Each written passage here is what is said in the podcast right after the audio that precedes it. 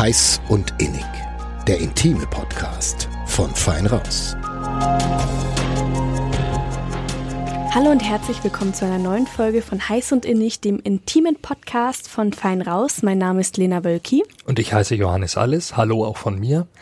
Gleich mal vorneweg, heute geht's ernst dazu. Bei unserer letzten Folge haben wir über eine lustige Sextoy-Party gesprochen. Diesmal ist das ganz anders. Ja, denn wir hatten heute Sandra Schubert zu Gast und mit ihr haben wir über sexuelle Störungen oder, wie sie sagen würde, sexuelle Symptome gesprochen. Ja, Sandra bietet in ihrer Praxis in Stein Sexualtherapie an und hat uns zum Beispiel erklärt, was ein Säbelzahntiger aus der Urzeit mit heutigen Orgasmusstörungen zu tun haben kann. Ja, und dass davon zum Beispiel auch mehr Menschen betroffen sind, als wir vielleicht vermuten würden und dass das in Zukunft sogar noch zunehmen könnte. Was sie uns genau erklärt hat, das hört ihr jetzt. Hallo Sandra, schön, dass du heute bei uns bist. In der Vorbereitung habe ich bei Funktionsstörungen zuallererst gleich an ältere Männer mit Erektionsproblemen denken müssen. Ist das die Hauptgruppe, die betroffen ist von Störungen sexueller Art? Ähm, es ist unterschiedlich. Also in der Praxis sehe ich natürlich auch viele Jüngere. Ich glaube, weil die sich auch eher trauen, in die Praxis zu kommen. 70-jährige Männer, ich glaube, die haben ein bisschen eine höhere Hemmschwelle, überhaupt sich noch Hilfe zu suchen. Und von daher sehe ich in der Praxis wirklich alle An Altersgruppen mit einem gewissen Höhepunkt, die 30- bis 50-Jährigen. Also die noch jung genug sind, um sich zu trauen, zu mir zu kommen und aber auch durchweg und immer mehr verstärkt Jüngere. Bevor wir ins Detail gehen mit den Funktionsstörungen, was es da alles gibt, wie junge betroffen sind, wie ältere betroffen sind, Frauen, Männer, wollten wir natürlich auch noch ein bisschen was von dir hören zu deiner Person. Erzähl uns und unseren Hörern doch bitte mal, wie alt bist du eigentlich und wie bist du zu deinem Beruf gekommen? Ja, ich bin 44 Jahre alt und ich habe als allererstes habe ich Musik studiert. In der Musikhochschule Nürnberg habe ich elementare Musikpädagogik und Klarinette studiert.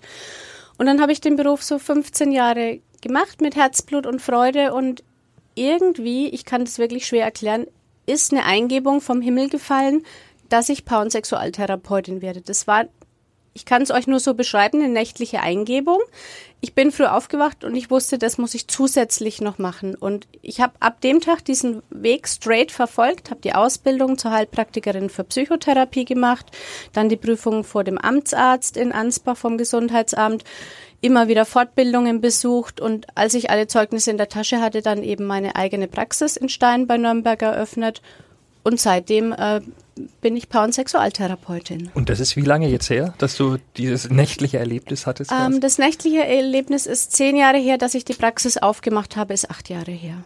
Hast du da ein besonderes Augenmerk bei deiner täglichen Arbeit? Irgendwas, was dir besonders wichtig ist? Also mir sind die Menschen wichtig, dass die Menschen wieder glücklich werden. Für sich. Ganz unabhängig davon, wie die Lösung oder der persönliche Weg ausschaut. Ja, es geht um den Menschen, nicht um mich. Mhm herauszufinden, was brauchen die, wo wollen die hin und sie auf diesem Weg zu unterstützen.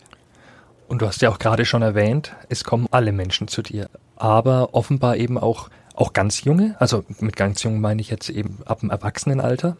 Ja, ganz jung. Ähm, ich hatte sogar mal drei, vier Mal 16-, 17-Jährige. Es fängt wirklich an bei den 20-Jährigen, die Anfang 20-Jährigen, die da eben verstärkt kommen. War da geht's los. War das denn schon immer so, dass auch Jüngere vor allem gekommen sind oder hat sich das erst in den letzten Jahren verändert? Also seit ich die Praxis habe, war das schon immer so, dass auch Jüngere zwischendurch kommen. Ich glaube aber, dass die Zukunftstendenz sich da deutlich verstärken wird. Warum? Ähm, weil einfach die Diskrepanz in unserer Gesellschaft zwischen dem, was die Menschen sexuell oder wer die Menschen sexuell sind und dem Bild, den sie über die Medien, über die Kultur vermittelt bekommen, da wird die Kluft immer größer und da leiden die immer mehr drunter. Ja, mhm. unsere Gesellschaft im Außen ist übersexualisiert, überall sind Pornos verfügbar. Dieses Bild von wie muss ich sein und was muss ich alles leisten ähm, mit den ganzen Inhalten, die, die jeder sich vielleicht aus dem Porno sehen kann und dem wir die, diese jungen, zarten Wesen eigentlich sind. Die, die Sexualität muss sich entwickeln. Und da fallen die dann einfach in eine Falle und leiden äh, unter ihrem eigenen äh, Leistungsanspruch. Mhm.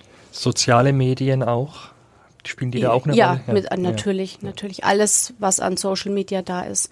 Plus Fernsehen oder auch einfach ein Werbebild an der Straße, wo die Frau nackt abgebildet ist oder fast nackt. Äh, alles spielt bei uns mit rein. Ja. Mir kommt da gleich das Stichwort Oversexed and Underfucked in den Kopf. Was kann man denn tun, um sich von dieser, von dieser Überreizung zu schützen oder was dagegen mhm. zu tun, wenn man merkt, dass es einem nicht gut tut? Ich würde es fast gar nicht Underfucked nennen, sondern eigentlich Überfucked. Also die Menschen, die da leiden, die haben das Gefühl, sie müssen zu viel machen, was sie eigentlich gar nicht sind. Also äh, stellen wir es uns doch mal plastisch vor. Ähm, mein Wissen ist, dass die Kinder bereits im Grundschulalter sich schon auch mal Pornofilmchen hin und her schicken. Wirklich auch acht, neun, zehnjährige, ja. Und ab zwölf Jahren natürlich über den eigenen Computer oder so alle Formen von, von Sex zur Verfügung haben. Und leider ist die Mainstream-Darstellung äh, von Sexualität ja nicht, oder die ist sehr einseitig, ja die ist okay, aber die, die zeigt nur ein Bild. Ähm, ja.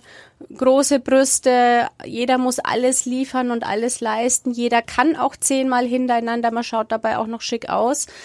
Und dann gehen die jungen Menschen, wenn die vielleicht mit 12, 13, 14 ihre erste sexuelle Erfahrung mit einem echten Partner machen.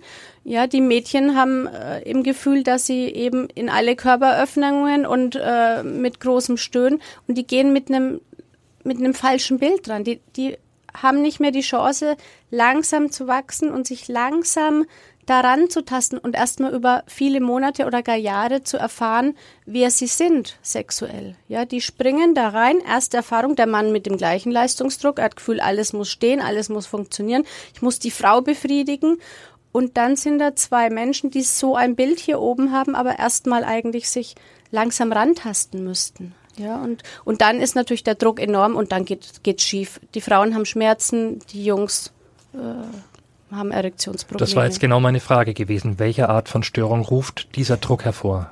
Also Erektionsprobleme bei den, auch schon bei den Jungen? Ja, natürlich. Dann, dann ja, oder meist ja. bei den Jungen, ich würde vielleicht sagen, die Tendenz eher zum vorzeitigen Orgasmus, ähm, dass eine vorzeitige Ejakulation eintritt, ähm, aber natürlich auch äh, Erektionsprobleme. Ja, mhm. und bei den Mädchen Schmerzen beim Sex, also das ist das häufigste Schmerzen bei den Mädels.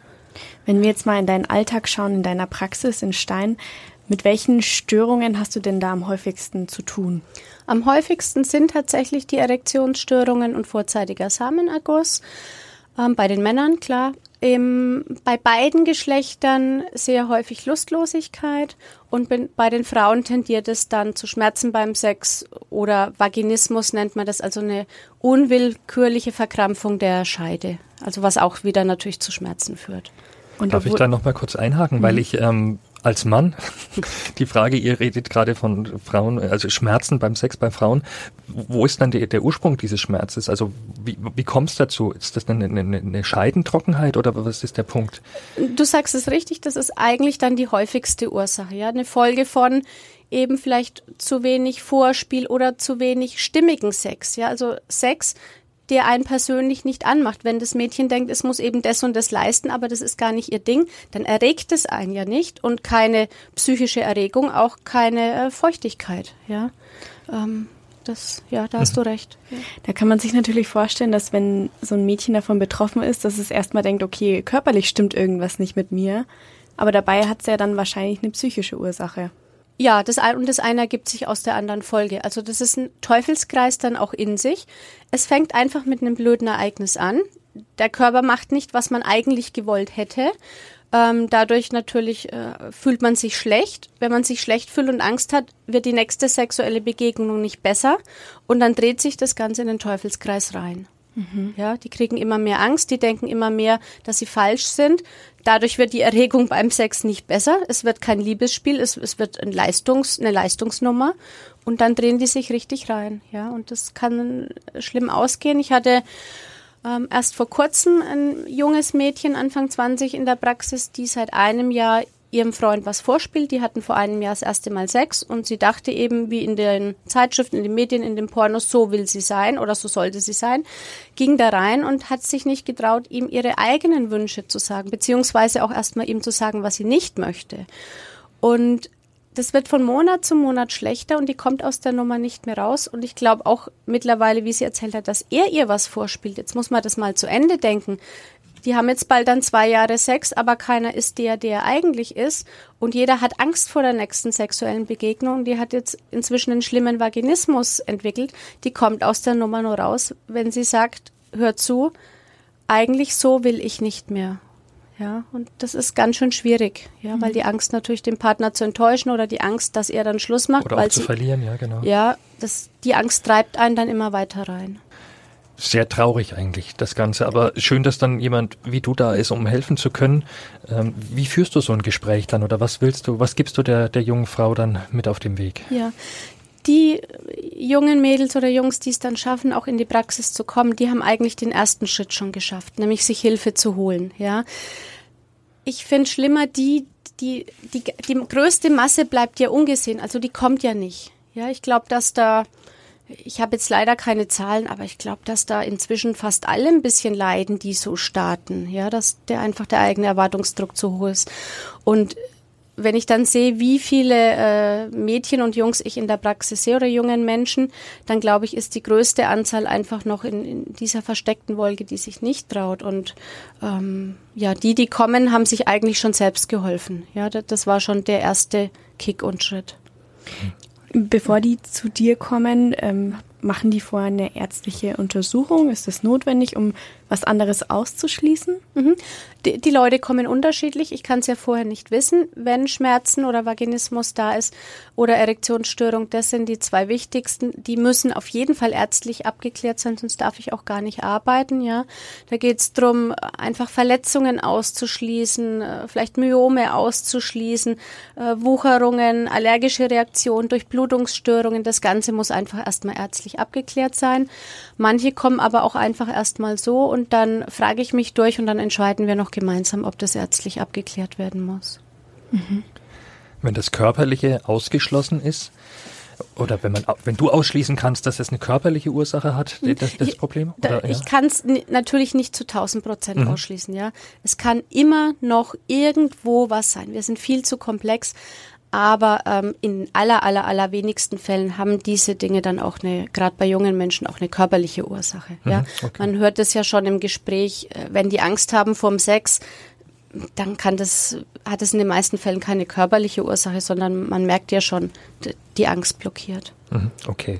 Wenn das dann eben geklärt ist, sagen wir mal, das Thema mhm. Körperlichkeit, wie geht es dann weiter in, in, in einer Behandlung, in einem Gespräch? Ja, also erstmal lasse ich die, Klient, die Klienten oder die Klientinnen einfach frei erzählen. Das, das ist für die auch oft ein ganz wichtiger Schritt schon. Die erzählen das ja zum ersten Mal. Die haben meist noch mit keiner Freundin oder schon auch gar nicht mit den Eltern drüber geredet, verständlicherweise. Und die tun sich da schon schwer, überhaupt sich erstmal zu outen. Ja, die sind oft sehr, die haben große Schamgefühle oder haben Angst natürlich auch.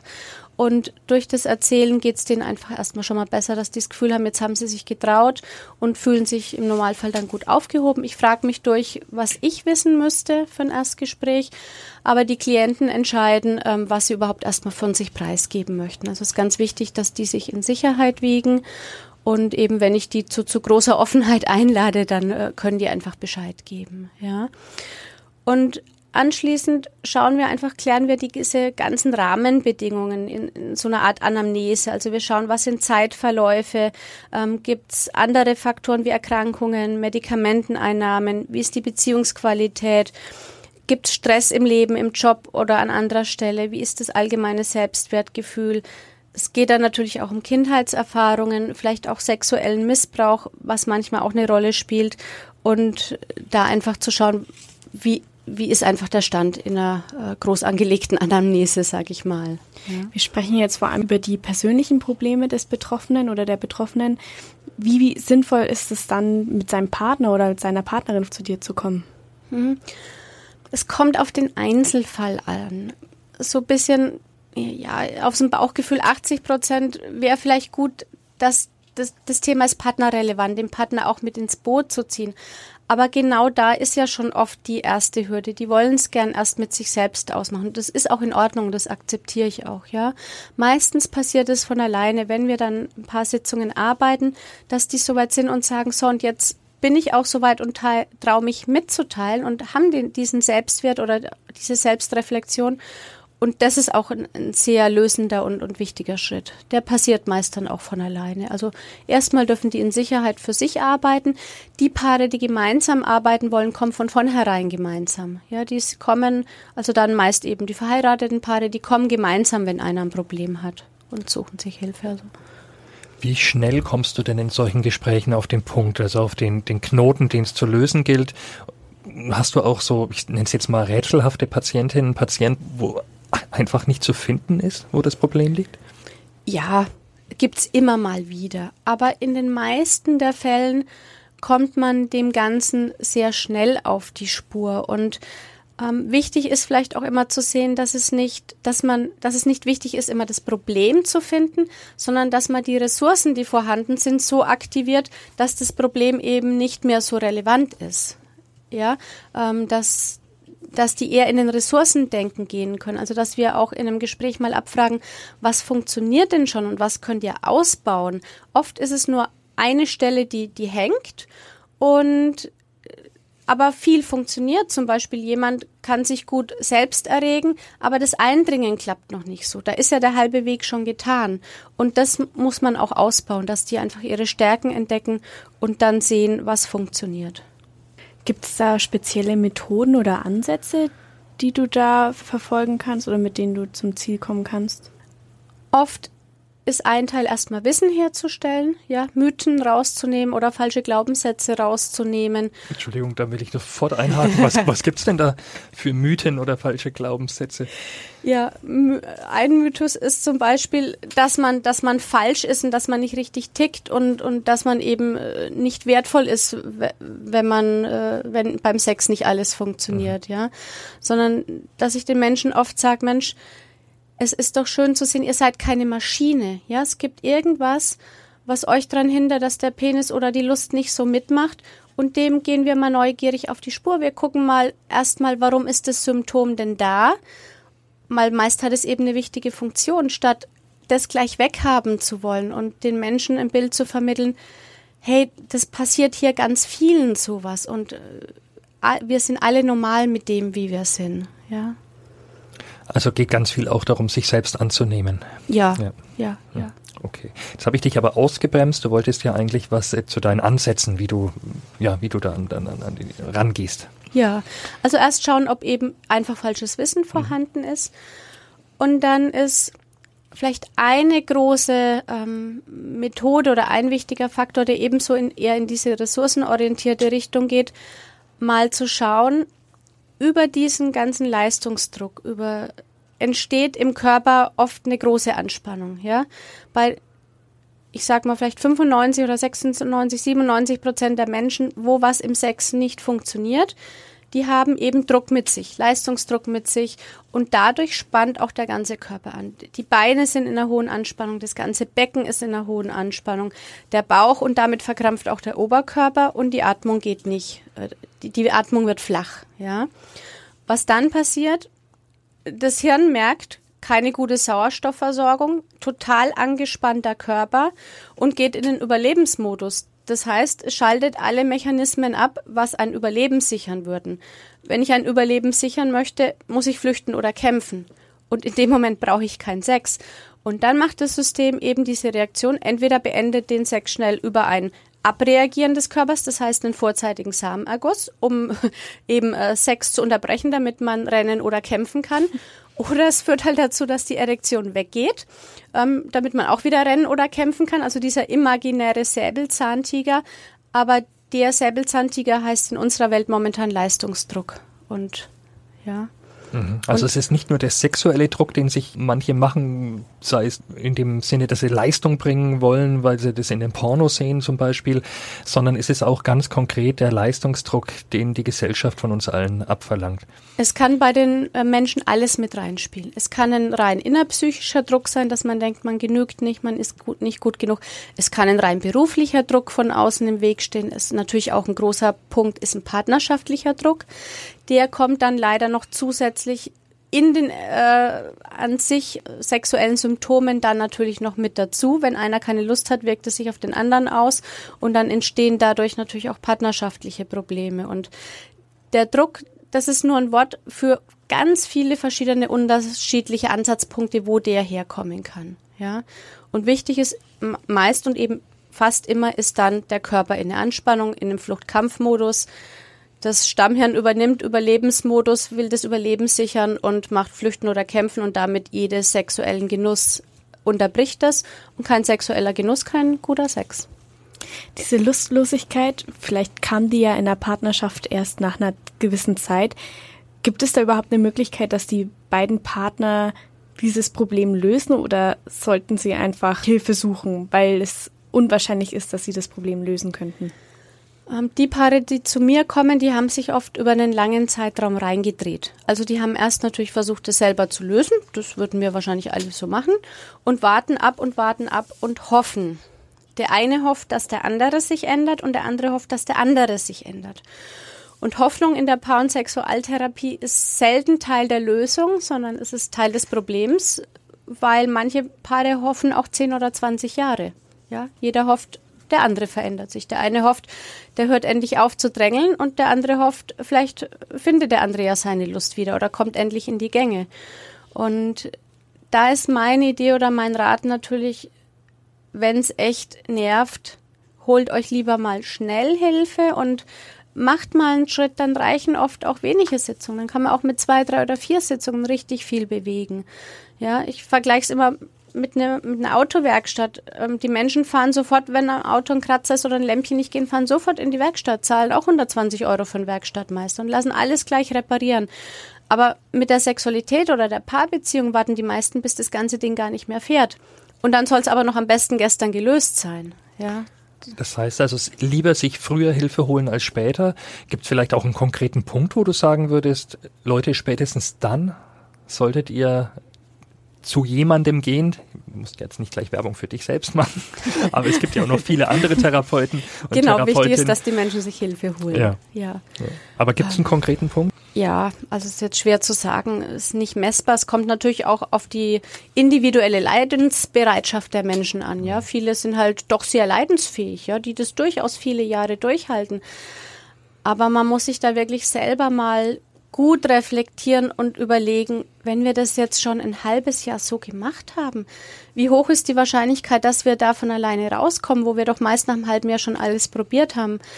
Ähm, gibt es keine Zeitangabe oder wie gesagt keine individuelle Stelle, wo ich nennen kann, da müsst ihr kommen. Es muss jeder für sich selbst entscheiden. Ja, es ist natürlich in dem Fall auch wichtig zu beachten, eine sich Hilfe zu holen und Veränderungen in Gang zu bringen, hat natürlich auch seinen Preis. Alles so zu lassen hat seinen Preis, aber sich auf dem Weg zu machen, Dinge zu verändern, da begegnet man ja nicht immer Dingen, die man gerne sieht und die einem Spaß machen. Veränderung ist außerhalb der Komfortzone, ja, sonst wird es ja so bleiben, wie es ist.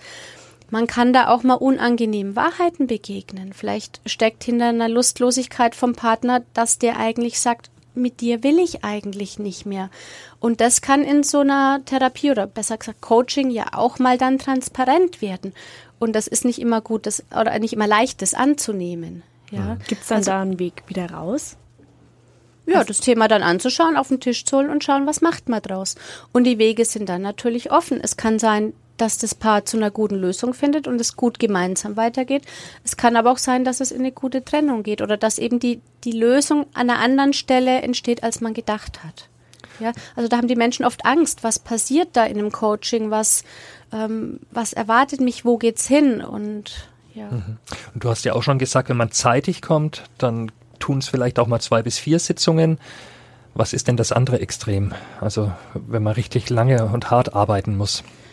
Ähm, ich ich würde es gar nicht extrem oder lange und harte Arbeit nennen, sondern das ist, für mich fühlt sich das oft auch mit den Klienten und die Klienten äh, sagen mir das auch oft so, wenn erstmal diese anfängliche Not weg ist, dass die auch das Gefühl haben, sie sind gut aufgehoben, dann fängt es an oder kann auch anfangen, ähm, vielleicht ist Spaß übertrieben, aber es kann anfangen, Freude zu machen, sich mit sich selbst zu beschäftigen.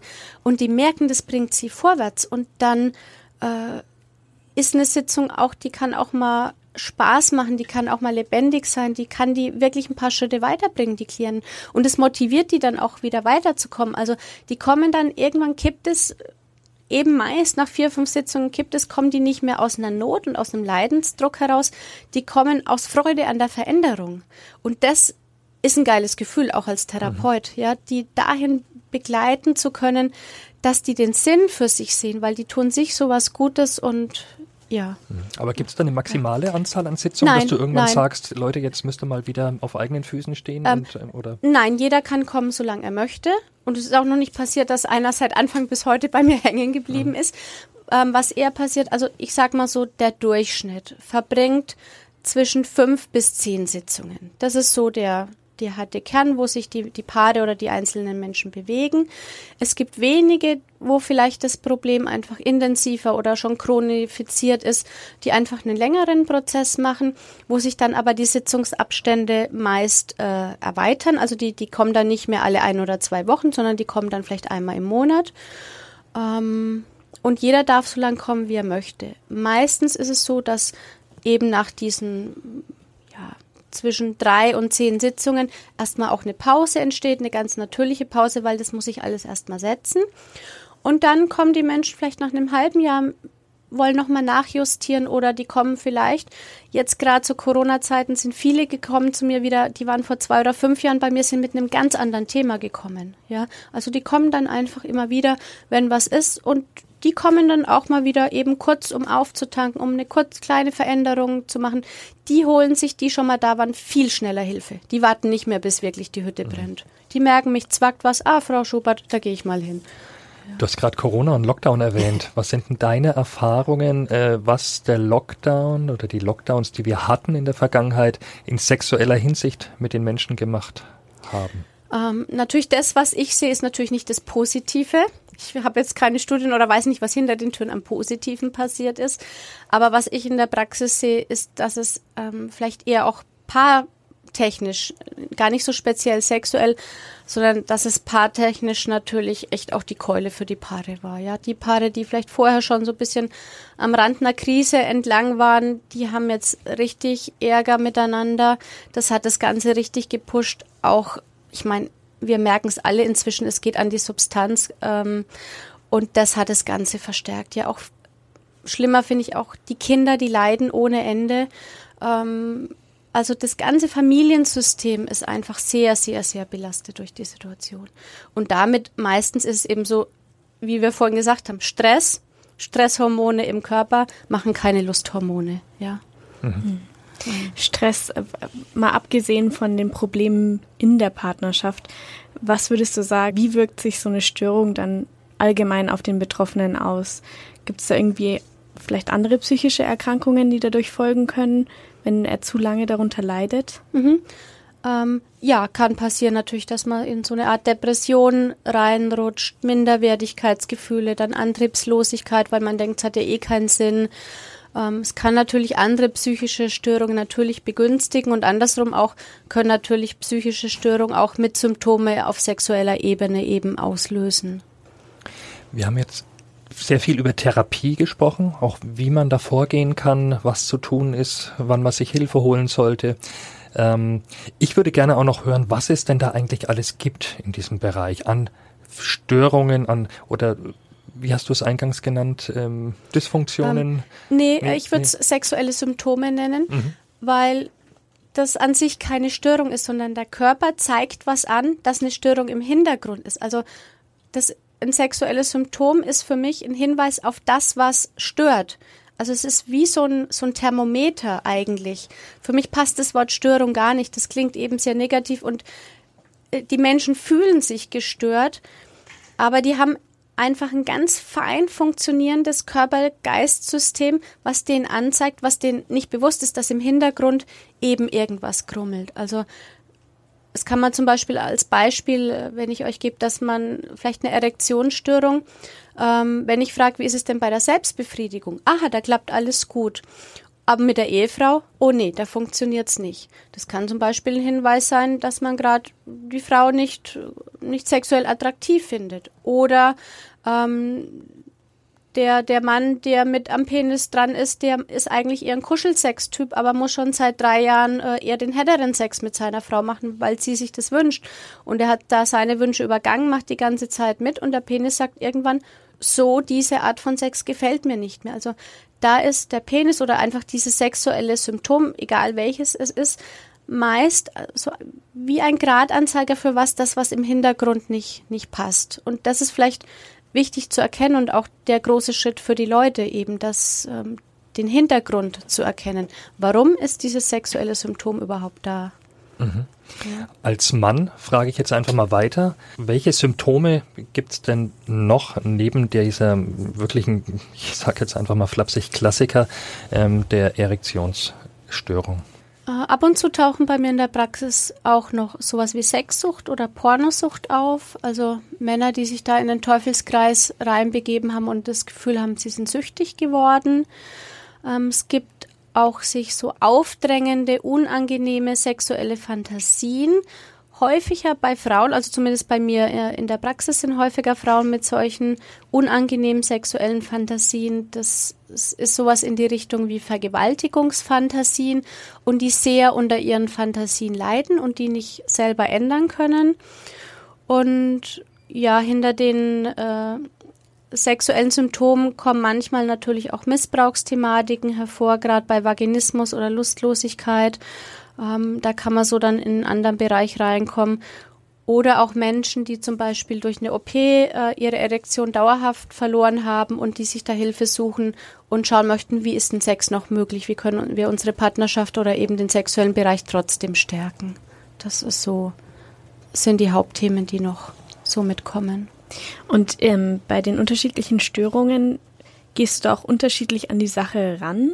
wie ich vorhin schon gesagt habe, also das ist wirklich der Hauptpunkt, dieser angespannte Körper, der Fluchtkampfmodus, dass es dann wir irgendwann auch so arbeiten, wenn man vielleicht die Ursachen nicht findet oder da gar nicht, äh, vielleicht die Menschen sich vielleicht gar nicht mit befassen wollen, dass man wirklich einen direkten Zugriff auf diese Störung oder ich, ich sage eben lieber Symptom, ich, ich mich erschreckt es immer, wenn wir das Wort Störung verwenden, ähm, dass wir direkt am Symptom arbeiten über den Körper, ja, und da das ganze System in den entspannten Zustand bringen, über Körperbewegungen, also dass man wirklich mit den Klienten mal 60 Minuten sich auf eine Matte legt oder im Stehen mit den Männern und mal die ganzen Körperteile ein Bewusstsein dafür entwickelt. Ja, das ist wirklich eine sehr intensive Arbeit und die beobachten lernen, was passiert, wenn es nicht läuft und was passiert, wie kann ich mich quasi umprogrammieren, damit ich ähm, mein System in eine Entspannung bringe. Ja, weil erst Entspannung ist die Voraussetzung der Nährboden, um in Genuss zu kommen.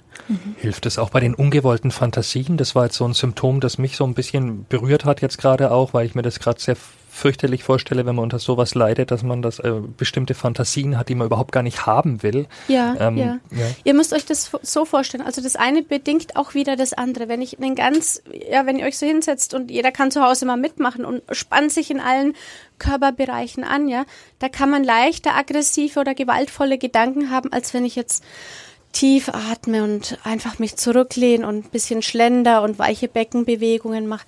Also das eine fördert auch das andere. Hm. Ja, wichtig ist zu schauen, ob es schon hilfreich ist oder ob es auch andere Ursachen hat oder wie man natürlich andere Möglichkeiten hat, mit diesen sich aufdrängenden äh, sexuellen Fantasien umgehen kann.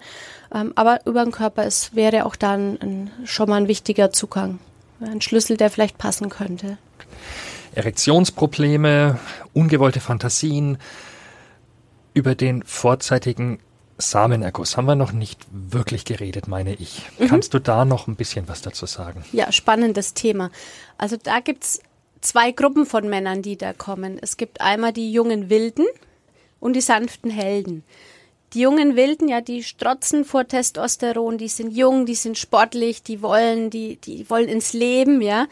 Und die sanften Helden sind tatsächlich auch eher ältere Männer, die wollen es der Frau recht machen. Die sind so ein bisschen brav und die stehen unter einem hohen Druck mit sich selbst.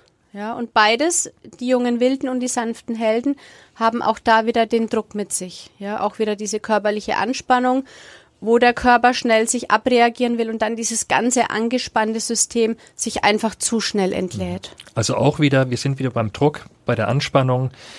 auch da wäre das die Lösung, daran zu arbeiten. Ja, weil die, ähm, die Männer können sich selbst in den Gedanken schlecht kontrollieren. Also der Zugang über die Gedanken, sich einfach, äh, wie manche vielleicht sagen, ähm, ja, mach dich einfach mal locker, sind so die Ratschläge mhm. von vielleicht manch anderen Ärzten oder, oder von Freunden oder von, von Gleichgesinnten. Ähm, das ist eben nicht so einfach. Man kann nicht einfach mal nicht denken oder so oder nicht an das Problem denken. Und der Zugang ist eben leichter über den Körper das könnt ihr vielleicht sehen, ich hatte neulich einen, einen jungen Mann auch mit, mit diesem Thema eben. Und da geht es dann auch erstmal drum, bevor man auch in eine sexuelle Aktivität mit der Partnerin geht, wie kann man sich diesen Modus auch selbst lernen? Und dann sind wir eingestiegen, zum Beispiel, wie macht er Selbstbefriedigung? Und dann hat er mir auch erzählt, er liegt ganz angespannt auf dem Bett und die Hand bewegt sich, ja. Ähm, und dann haben wir geübt, wie er es anders machen kann, wie er quasi seine erotische Speisekarte erweitern kann, eine Umprogrammieren in seinem nicht funktionierenden System machen kann. Und habe ihm dann auch Übungen gezeigt, dass er zum Beispiel eben nicht die Hand bewegt, sondern das Becken mit dem Penis bewegt. Da ist da allein ja schon mal diese fließende Bewegung drinnen. Ähm, und das da stellen wir dann auch quasi einen Plan auf, mehr oder weniger, was er mit sich üben kann, ja, so dass er so, vielleicht auch sowohl eine Quickie-Nummer als auch eine Kerzenlicht-Rotwein-Nummer machen kann. Also seine erotische Speisekarte erweitern, seinen Modus, sein Erregungsmodi äh, erweitern. Ja, nicht nur in dem angespannten Modi, das hilft viele nicht, sondern in einen, in einen weichen, fließenden Erregungsmodi zu kommen. Ja. Mhm. Modus mal abgesehen von diesen sehr konkreten Beispielen oder vor, ähm, Tipps, die du gerade genannt hast, wir haben jetzt viel über Entspannung gesprochen. Heißt das letztendlich auch, dass Meditation und Yoga auch helfen können bei Erektionsproblemen? Tantra. oder Tantra. Ja, Tantra hat natürlich schon eine nähere Verknüpfung zu dem sexuellen Erleben. Deine Vorschläge auch, Johannes, wunderbar. Die meisten Männer finden es aber nicht so gut. ja, also sowas wie Achtsamkeit, Yoga, das verknüpfen Männer oft mit, ach, das ist ja unmännlich oder so. Also die müssen erstmal verstehen, warum sie was machen müssen. Ja, wenn sie dann verstanden haben, wie eben Körper, Geist zusammenwirkt, dann ist, dann machen die auch die Übungen, weil das Ganze, das ist keine Sache von, von zwei, drei Sitzungen oder zwei, drei Stunden, wo man mal übt und funktioniert ist, sondern Manche Männer haben vielleicht sich das fünf Jahre schon antrainiert, andere leben schon 40 Jahre damit und jetzt wollen die plötzlich in einen anderen Modus kommen. Das heißt, es braucht auch Zeit und üben, üben, üben, um diesen nicht funktionierenden Modus umzuschreiben. Und da braucht es ein bisschen Motivation dahinter auch und Geduld mit sich. Ja, das ist vielleicht eine Sache von einem Viertel oder einem halben Jahr und zwar mehrmals die Woche mit sich und dem anderen üben. Das das braucht Zeit und Geduld. Ja, und das sind viele ein bisschen ungeduldig und dann muss ich die immer wieder motivieren, ähm, dass die ja merken, dass es funktioniert, wenn sie es anders machen. Ja, also die kommen oft schon nach wenigen Sitzungen mit, mit Volk, Erfolgserlebnissen, kleine Schritte, die sie geschafft haben, aber es ist noch nicht das System hat noch beide Wege in sich und es ist noch zu wackelig, manchmal sprichwörtlich, ja. Mhm. Und da braucht es Geduld und Übung dass nicht nur Geist und, und, die Emotion das verstanden hat, sondern auch der Penis inzwischen gemerkt hat, ups, wir sind ja bei einem anderen Programm angekommen. Ja? Also dieses körperliche Merken oder Speicherung, die braucht ein bisschen Zeit, um da eine, eine Löschung oder eine Umprogrammierung zu bekommen. Jetzt haben wir ja über die Störung oder die Symptome der Männer gesprochen. Was gibt es denn da auf weiblicher Seite? Vaginismus ist eine unwillkürliche, also man kann es nicht steuern, eine Verkrampfung der Scheide, die quasi zumacht, verschließt den Eingang und dann kann man nichts einführen. Ja, und das kann dann natürlich auch zusammenhängen mit mehr oder weniger Schmerzen dann. Und ist auch ein Teufelskreis in den Symptomen in sich. Wenn man Schmerzen beim Sex hat, wird man nicht richtig feucht. Wenn man nicht richtig feucht ist, verkrampft man mehr dann nimmt die Lust ab, weil der Sex keinen Spaß gemacht hat. Wenn weniger Lust da ist, ist wieder weniger Feuchtigkeit, mehr Schmerzen. Das dreht sich in sich rein. Und ich würde auf jeden Fall als wichtigstes die Lustlosigkeit nehmen. Ich glaube, dass beide Geschlechter inzwischen betroffen sind oder gleich betroffen sind, aber mit Lustlosigkeit oft eher die Frauen vielleicht noch äh, kommen. Mhm. Hast du da vielleicht auch wieder so ein Beispiel, wie es dazu kommen kann?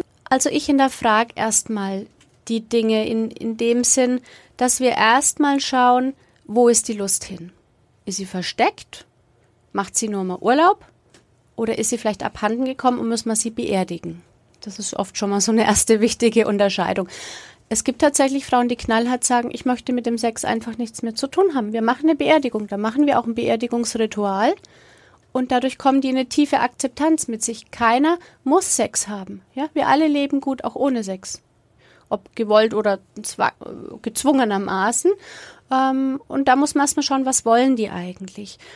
Und ganz wichtig auch die Motivation dahinter zu klären. Warum sind die hier? Wollen die eben? Warum wollen die ihre Lust wiederfinden? Und Viele sind natürlich auch so quasi mehr oder weniger zwangsweise hier, weil der Partner möchte, dass sie kommen oder weil sie Angst haben, die Beziehung zu verlieren.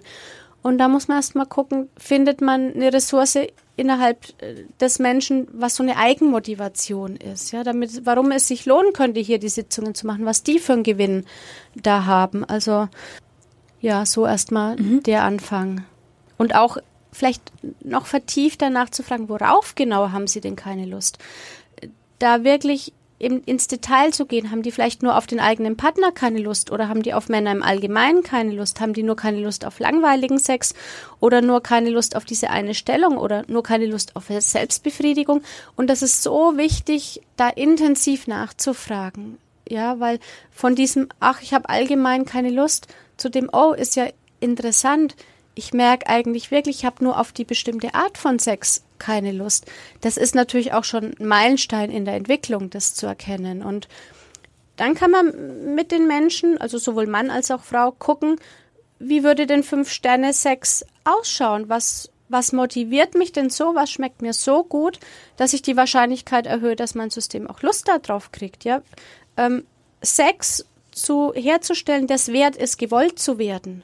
Ja, und da sagen viele, stimmt, das, was wir gerade machen, ist jetzt nicht so dolle. Und dann wundert es mhm. mich natürlich nicht, wenn keine Lust auf Sex entsteht, wenn, wenn, das, wenn das Essen nicht schmeckt. Ja, aber wenn das Essen fein zubereitet ist, mit fein, frischen Zutaten und ähm, dann isst man vielleicht auch mal gern, wenn man eigentlich schon satt ist. Das Problem zum Orgasmus zu kommen, das würde mich noch interessieren, ist das auch eine, ein Symptom ähm, es ist erstmal ein Zustand. Ähm, quasi ein, ein noch nicht vorangeschrittener Lernprozess. Vielleicht wichtig da an der Stelle zu wissen, der Orgasmusreflex an sich, das ist ein Reflex und der ist angeboren, der kann ausgelöst werden. Und auch der Erregungsreflex, ich mag es am Beispiel fest. Erregungsreflex, man läuft über die Straße und sieht einen attraktiven Mann oder eine attraktive Frau. Da wird vom System her Erregung erstmal produziert. Das ist ein Reflex, den, den kann man nicht bewusst steuern.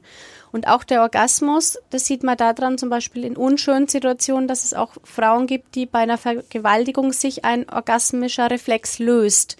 Das machen die nicht willentlich oder weil es denen Spaß macht, sondern der passiert denen. Diese beiden Anfang und Ende sind Reflexe. Und das dazwischen, das kann man lernen, ja, in die Erregung zu kommen, die Kurve zu steigern. Und ich sage immer, dem Orgasmus, den kann man nicht äh, herstellen, sondern dem muss man einen Nährboden bereiten, wo der sich wohlfühlt, dass er dazukommen kann. Also die, der Sex muss maximal interessant sein, so, so dass, oder e, der Nährboden passend, dass dieser Reflex eben ausgelöst wird. Das ist nichts, was man erreichen herstellen kann. Ja, lernen in dem Sinn, dass die Frauen ja meist zu viel machen. Die machen zu viel äh, Kopfgedanken, die machen zu viel Anspannung. Und das Paradoxe ist, dass die herkommen, um was zu lernen, dass sie weniger machen müssen. das ist die Schwierigkeit in dem Ganzen. Ja, paradox, aber so funktioniert's. Kann das auch sein, dass sich Frau oder Mann vielleicht bei der Selbstbefriedigung eine andere Art von Sex selber beigebracht hat, als es dann mit dem Partner ausführen kann und dass es deswegen auch zu Orgasmusproblemen kommen kann? Ja, das ist häufig äh, zum Beispiel auch bei in Verbindung mit, mit dieser Sexsucht, da ist es ähnlich. Ähm, meist eben junge Männer schauen sich sehr gern Pornos an, da ist ja auch nichts dagegen einzuwenden, aber die trainieren sich natürlich diesen einen Modus an. Einmal im Geist, dass die sehr stimulatives Material brauchen, um überhaupt in Erregung zu kommen. Und das Gemeine ist, dass dieser ähm, das, das braucht eine immer höhere Dosis über die Zeit. Also wenn man zum Beispiel ein Single ist mit 18, dann schaut man sich gern einmal am Tag Pornos an, aber die müssen über die Jahre dann die, äh, die Dosis erhöhen, damit das System im Kopf überhaupt auf Erregung springt. Und natürlich auch körperlich. Der Penis mit der eigenen Hand, die gewöhnt sich ein schnelles Tempo an, einen festen Druck an.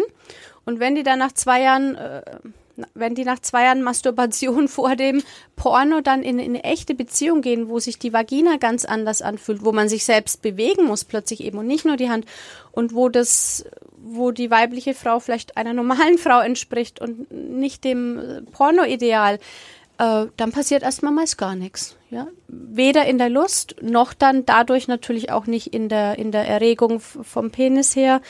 Ähm, ja. Aber umgekehrt, umgekehrt kann man doch jetzt den, den Männern nicht sagen, ähm, befriedigt euch nicht selbst. Ja, und so ist es natürlich auch gar nicht gemeint. ja,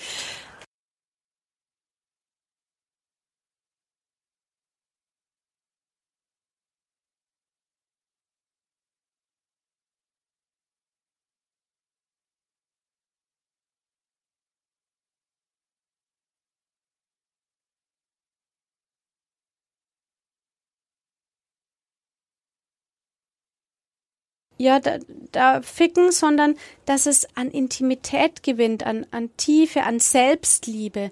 Und so ein Selbstliebe-Ritual ist was anderes, als wenn ich mir einfach, um meine Spannung abzubauen, mal mich kurz vom Computer setze. Ja, da mhm. nehme ich mir vor allem Zeit für mich, da spüre ich nach und gucke nicht nach außen, sondern da spüre ich in mich rein. Was braucht meine Seele und was braucht mein Penis?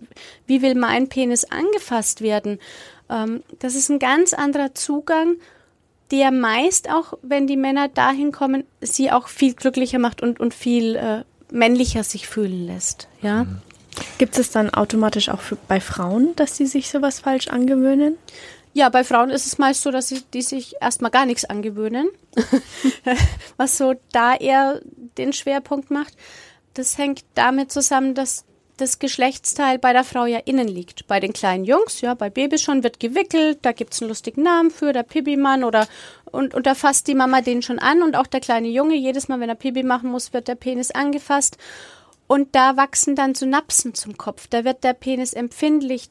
Das ist wie wenn man Blindenschrift trainiert. Am Anfang merkst du gar nichts und nach einem Jahr, wenn du trainierst, kannst du selbst die feinsten Punkte wahrnehmen. Und der Penis wird da sensibilisiert. Aber bei den Mädchen wird ja auch nicht beim Wickeln, legt die Mama nicht mal die Hand auf, auf die Vagina oder der neueste Name ist Vulvina, den finde ich viel schöner, ähm, und sagt, hey, wie geht's dir denn? Und, und oder sagt einem pubertierenden Mädchen, Mensch, ist wichtig, dass du dich da unten kennenlernst, dass du dich anfasst, damit deine Sensitivität entsteht. Also die Frauen haben dann oft bis zur Geschlechtsreife sich nie unten angefasst, wissen gar nicht, was braucht meine Geschlechtsteile, was tut denen gut, wie wollen die angefasst werden. Und dann ist aber auch keine Verbindung zum Kopf gewachsen, sodass die überprüfen können, was gefällt mir. Die müssen oft, die Frauen, eher einen körperlichen Lernprozess noch nachlernen. Und auch das geht nicht innerhalb von zwei Wochen, ja. Eher mit, Hausaufgaben, dass sie sich mal mit dem Spiegel betrachten. Viele weinen da schon, wenn sie ihre Geschlechtsteile im Spiegel anschauen und sehen die zum ersten Mal und weinen. Die haben einen negativen Bezug dazu. Ja, da, da braucht es viel Aufklärung, glaube ich, noch in unserer Gesellschaft, dass da ein anderes Bild zu den weiblichen Geschlechtsteilen bei den Mädels entsteht. Nö. Jetzt zum Abschluss würde mich noch interessieren, wann ist ein Symptom wirklich ein Problem? Ein Problem ist es dann, wenn der Mensch drunter leidet. Ja, der eigene subjektive Eindruck ist erstmal alles, was zählt. Okay. Vielen Dank, Sandra, dass du heute bei uns warst. Ja, sehr vielen Dank. Ja, ich bedanke mich ganz herzlich, dass ich kommen durfte und das Thema vielleicht einer Öffentlichkeit zugänglich machen konnte. Auf jeden Fall, da bin ich mir sicher. Und wir haben ja gehört wieder, wie wichtig Reden, Reden, Reden ist mhm. einfach. Und wir werden weiterhin reden, alle zwei Wochen ja. mit spannenden Gesprächspartnern, Gesprächspartnerinnen. Das ist unser Ziel. Wir machen weiter. Macht weiter. Guten Sex kann man lernen. Das ist eine schöne ja. Schlussbotschaft. Weitere Infos zu Sandra packen wir euch noch in die Show Notes. Ansonsten hören wir uns dann in zwei Wochen wieder. Macht's gut und bis dahin. Tschüss. Ciao. Tschüss.